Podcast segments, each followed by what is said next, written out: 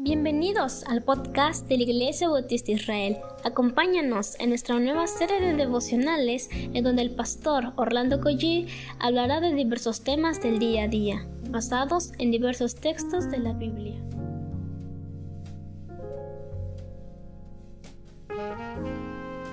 Muy buenos días queridos hermanos, damos muchísimas gracias al Señor por este nuevo amanecer. ¿Qué les parece si oramos? Padre, muchísimas gracias por el privilegio de la vida, por la bendición de la vida.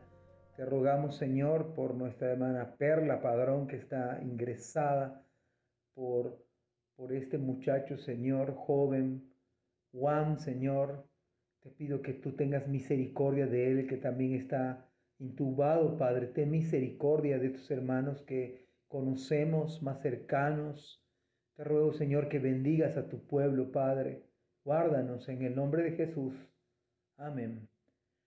Estamos en el capítulo 13 del libro de Nehemías y hoy vamos a ver un extraordinario, un extraordinario, una extraordinaria historia que la verdad me, llena de emoción.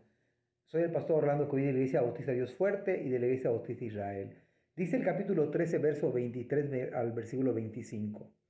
Vi asimismo en aquellos días a judíos Está hablando Nehemías, que habían tomado mujeres de Asdod, amonitas y moabitas, y la mitad de sus hijos hablaban la lengua de Asdod, porque no sabían hablar judaico, sino que hablaban conforme a la lengua de cada pueblo.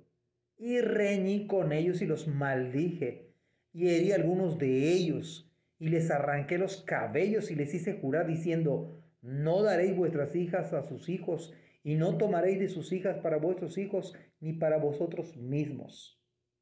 En este tiempo de, de la era poscristiana, por cierto, pudiéramos interpretar este pasaje como Nehemías fue un hombre violento, no fue sensible con los hermanos, le faltó tacto, debió de llamarles aparte. ¿Cómo es posible que les haya agredido?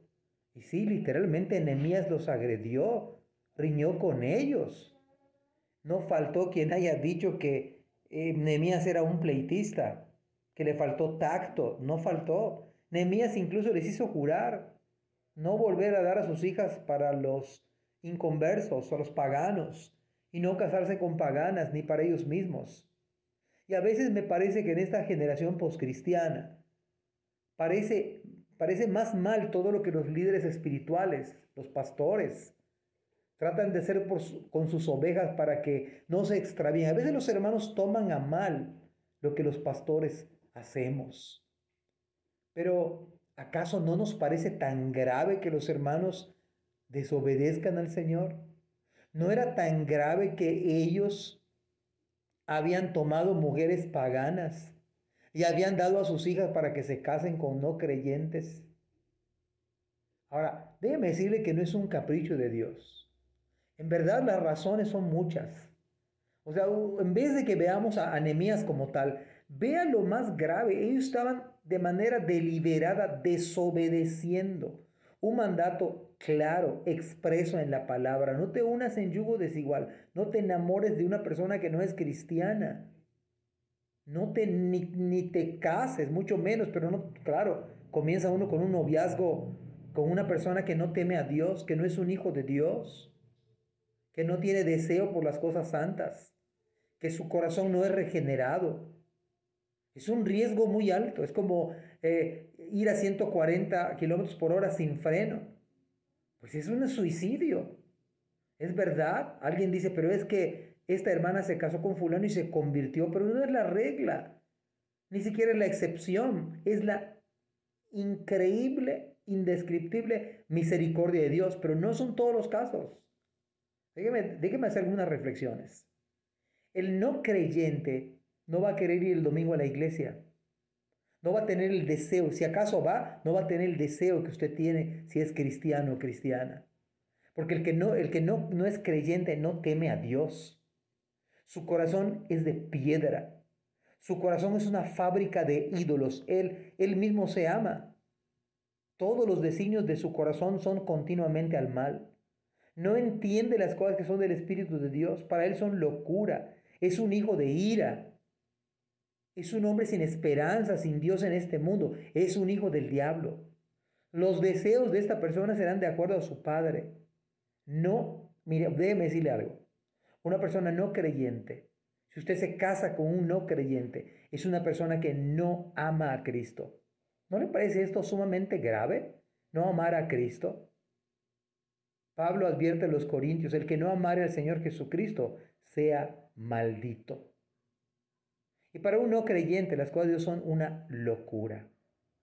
Me parece que los creyentes deberíamos volver al texto bíblico y los papás que me pueden escuchar, los papás tienen la responsabilidad de decirles, de marcar líneas y no permitir por ningún motivo de entrada que sus hijos, que nuestros hijos se enamoren de no creyentes. Y por supuesto que se casen con no creyentes. Es nuestra responsabilidad. Que Dios les dé su gracia, al igual que a mí. Que Dios bendiga a nuestros hijos. Que permita que nosotros hagamos hasta lo imposible para que este mandato expreso de Dios se cumpla. Es para el bien de nosotros. Es para el bien de nuestros hijos. Que Dios les bendiga, hermanos. Amén.